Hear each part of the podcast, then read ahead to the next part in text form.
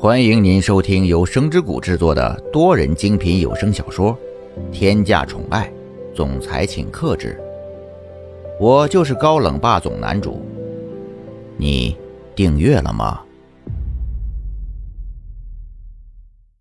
第四十三章，再一次，苏千玉也没有来得及多想，过山车就已经开始启动了。现在苏千玉也管不了那么多了。只想大声的尖叫出来，没办法，谁让这个过山车真的是太吓人了。更何况这其余的车上人都在尖叫，自己尖叫也并不稀奇。在过山车上面，苏千玉所做的一切行为，蒋泽流都看在眼里，仔仔细细的观看着，那两只手就没有离开过，从最开始。就一直十指紧扣，到了现在也是一样。苏千玉已经顾不得什么形象了，好不容易等到过山车终于停止下来了，苏千玉已经感觉自己双眼通红，胸膛剧烈的起伏着，脑袋里一片空白，眼前好像还有一阵的发黑。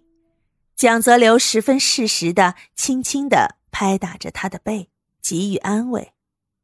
好了，现在你可以稍微睁开眼睛了。现在过山车已经停止了，我们赶紧下去吧。接下来还有别人要玩这个，我们再在这里待下去，说不定会被别人警告的。来来来，我扶着你下来，看看你现在还能不能走路。蒋泽留在一旁，十分温柔的安慰着。在苏千玉沉浸在恐惧的环境当中，能够得到这样子十分温柔的关心，这本身就是一件十分令人难忘的事情。当时蒋泽流带苏千玉坐过山车，也就是这个目的。现在这个目的终于达成了，但是这样的话听在了苏千玉的耳朵里，感觉蒋泽流就是在关心自己。不知道怎么了。听到这样的话，心里还是会感到一点点的温暖。这样的情绪也不知道是从哪儿得来的，也许是因为刚才的一场过山车太过于刺激了，让苏千玉一直压抑在心里边的情绪，在那一刻终于得到了释放。整个过山车开始的时候，所有人都会惊声尖叫的，所以自己的尖叫在这些声音里面不足为惧。蒋泽流，我还想再玩一次，你就再陪我一次吧。刚才要谢谢你给我玩这个的勇气，要不是你的话，我根本就不知道原来宣泄情绪还可以这样。不过这个方法真的很不错。也许是因为苏千玉刚才的情绪还没有得到完全的释放，这一次想要将压在心里面的所有情绪全部都宣泄出来，所以才说这样的话。明明在之前就是一个对过山车十分害怕的人，可是现在却自己要求玩过山车，这样子的反比真的是在一夕之间就形成的。不过这样的话倒是让蒋泽流感受到了一点点的震惊，毕竟最开始带着苏千玉来坐过山车的目的就是想彰显一下自己的大男子主义，展示一下自己的魅力。好让苏倩玉臣服于自己，对自己刮目相看，然后顺理成章的就跟自己在一起了。但是没想到自己的这样的想法没有完成，反倒是做了一件好事。有那么一瞬间，蒋泽流还真的是佩服自己有这样的勇气下了这样的赌注，不过是最后的赌注结果没有符合自己最后的期待而已。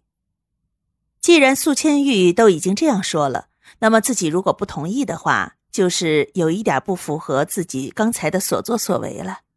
毕竟他来到这里可是自己拖上来的。现在蒋泽流是有一种搬起石头砸了自己的脚的感觉。蒋泽流根本来不及多想什么，过山车就已经再一次启动了。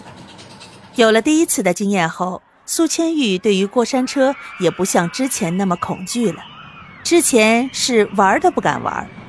过山车启动的时候，蒋泽流也是一脸无奈的看着坐在自己身旁大喊大叫的苏千玉。等到苏千玉觉得自己的情绪终于发泄完之后，才从过山车上下来了。本来蒋泽流对于过山车是没有什么多余的情绪的，最多只是一个游乐项目而已。但是这样子如此反复几次下来，真的是觉得这个过山车很无聊。但是苏千玉对过山车现在倒是十分期待的样子，之前对于过山车十分的恐惧。跟现在相比，那简直就是天地之别了。苏千玉下来之后，还不停的用自己的手扯着蒋泽流的袖子，一脸兴奋的说着：“ 我们什么时候再来游乐园啊？多亏了有你，要不是你的话，我也许到现在都不敢玩过山车。要是你不嫌弃，能不能陪我多坐几次啊？”